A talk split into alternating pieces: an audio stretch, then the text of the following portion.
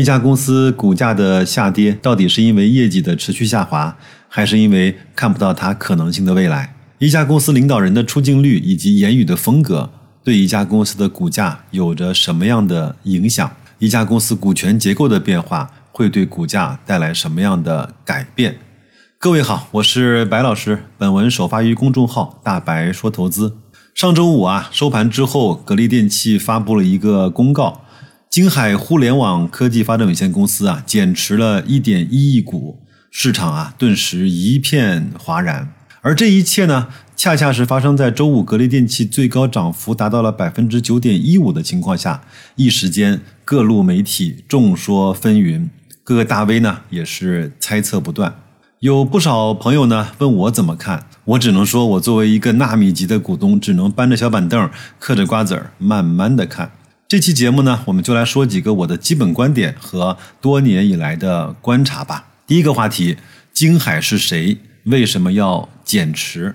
京海互联网科技发展有限公司呢的前身叫京海担保有限公司，是在十几年以前啊，董明珠为了搭建一个稳定的厂商和渠道的关系，而让各个的地方的一级代理商出资持有格力电器的股份。从而呢，形成了一个特别牢靠和紧密的渠道的联合体。这个呢，在当时的渠道结构的搭建中啊，简直就可以说是一项创举。因为这样的一一个改变，让所有的渠道变成了厂商业绩的受益者，而不是仅仅是供货的甲方和销售的乙方。用现在的话来说啊，就变成了命运共同体了。当然，随着格力十几年以来的高速的发展，这个利益共同体也都获得了自己的壮大和不菲的收益。然而呢，我们都知道，时代有时代的特点，当时的组织结构有着当时的时代烙印。因为格力啊，多年以来是依靠线下的两三万家门店以及遍布在各个通路的经销商阵营，而取得的空调市场份额第一的宝座。这在当年啊，很多品牌是依赖于这种大卖场的销售为终端零售通路的背景下，这给格力充足的说话的底气，以及全国一盘棋组织销售的机会。然而，最近这几年，互联网销售平台的兴起、私域流量的发展、客户的画像的准确性以及品牌的认知，全国一盘棋一盘货这些营销思路成为了主流之后呢？包括格力从单一的空调产品，希望转型为整体家电的供应商，种种的这些背景下，一个紧密而牢靠的利益联合体显示出来了它的一定的不适应性和这种转身的笨拙。所以，从二零二零年到二零二一年，董明珠以及格力团队在大张旗鼓的各地做直播的那一刻开始。这样的紧密的合作关系，其实基本上就完成了它的历史的使命。我们经常说啊，格力的渠道改革其实改的就是这个主体。我个人认为啊，凡是改革，无论最终有没有达到理想的结果，在改革本身这件事情的进程上，都充满了变数，当然也包括阵痛。在改革的风暴眼中，最中心的庞大的经销商的组织以及门店的那些成员，自然感受到了不一样的冲击，所以被淘汰，甚至是减持自己手中的股份，都成为了在这样的时代环境下理所应当发生的事件。对第一个小话题，我的结论就是，我认为它很正常。很多人说减持以后啊，就代表着完全闹掰了。我认为大家。大可不必这么想。我其实拜访过不少线下的格力的门店，很多人一直做格力的生意十几年，从自己的第一桶金到自己的壮大，做成了那个县或者是城市最大的格力的经销商。很多人的创业史和发家史都是伴随着这个阶段起来的，不会因为一个减持的动作，自己就完全放弃了格力的业务。其实，我认为空调照卖，业务照常发展，这个点上呢，我有充分的确信。再来看看第二个话题，一个公司的股价到底是什么决定的？这个其实是一个老生常谈。我相信，至少听白老师节目很长的时间的听众来说，一定能够得出自己心目中那个正确的答案。是什么呢？短期来看，跟什么都有关系，跟资金啊，跟情绪啊，跟所有的东西，跟预期啊，对吗？但是长期来看呢，一定是这个企业本身的业务状况以及那个盈利水平是息息相关的。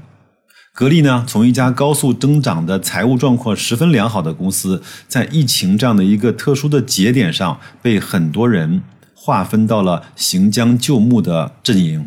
我认为这个点它是有情绪的驱动，当然也有对比公司表现不同的带来的结果，比如说像美的啊，像海尔啊，对吧？但是呢，随着时间的推移，我不太相信格力呢这样能够产出稳定的利润回报的公司，甚至比一家高速公路或者是水电的企业享受的估值应该更为的低下。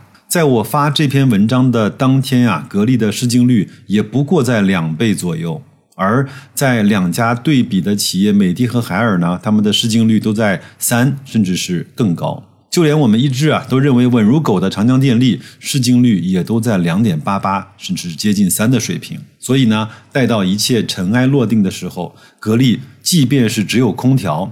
即便是没有增长，它应该也配得上一个和市场大体的估值相当的水平。那么，白老师个人的心理的估值的水平呢？它的市净率应该是在两倍到四倍之间。当然，这是我的一家之言，可能充满了思维的局限和谬误。各位听听即可，一笑了之。我知道很多人啊，包括是很多机构也好啊，对格力呢是充满了期待。比如它的小家电、它的智能制造、它对整个空调上下游的整合和并购，甚至是它的格力泰，会不会是一张可以给出惊喜的王牌呢？这个呢，我不能够给预判，因为我既不是决策者，也不是参与者，我只是一个看客。如果一个看客他说的这些东西都言之凿凿的话，那某种程度上他就成为了那个骗子。我的常识是，它的底牌是可以看得清楚的，它也有可能给出惊喜的部分，这些你大概率都是知道的。那我们对它底牌的部分呢，进行一个市场化的估值，把它可能给出惊喜的部分当成彩蛋就好了。我们其实赚的是市场化估值的钱，获取的超额收益有可能来自于这些彩蛋一个又一个的诞生或者是破灭。甚至呢，市场对这些彩蛋产生的这些或多或少更加激进的情绪，这就是我对格力的股价以及估值，还有它几个底牌以及彩蛋的理解。我在不同的节目里说过不少次，那在这儿呢，我就不再赘述了。有很多数据，我在今天不拿来做引用，好吧？那么很多自媒体啊，也表达了跟我类似的观点，仅供各位参考。话题三，到底谁会接盘呢？讲心里话，我不愿意去猜测。在论坛上，其实有很多类似的猜测是非常吸引眼球的。我真心不愿意那么做，因为从我们的层面来去判断一家几千亿市值的上市公司的内部的纷争也好、沟通也好、计划也好，都是有一点点自不量力的。当然，我承认有卖出，它就会有买入。在当天这种大涨的情况下，散户、机构北上融资都有可能是那些股份的接盘侠。有人猜测高瓴资本会不会继续吃进？不知道，有可能。如果你依然相信张磊他的投资理念，这件事情其实是有机会发生的。有人说是京东，但是从白老师的商业常识来看，如果我是京东，我是不太会做这件事情的，因为京东的主业在平台，那么作为一个平台，它的公允性和独立性应该看得比某一单业务和持股这种生意要来的更加的重要一些。那么，如果这样的方式仅仅和一个品牌捆绑的如此的紧密，你让在平台上的那些友商将如何看待京东呢？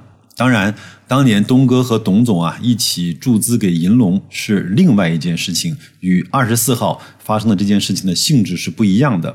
这个我们不抬杠，我只是表达白老师对常识的判断。当然，这种判断也可能被现实残酷的打脸。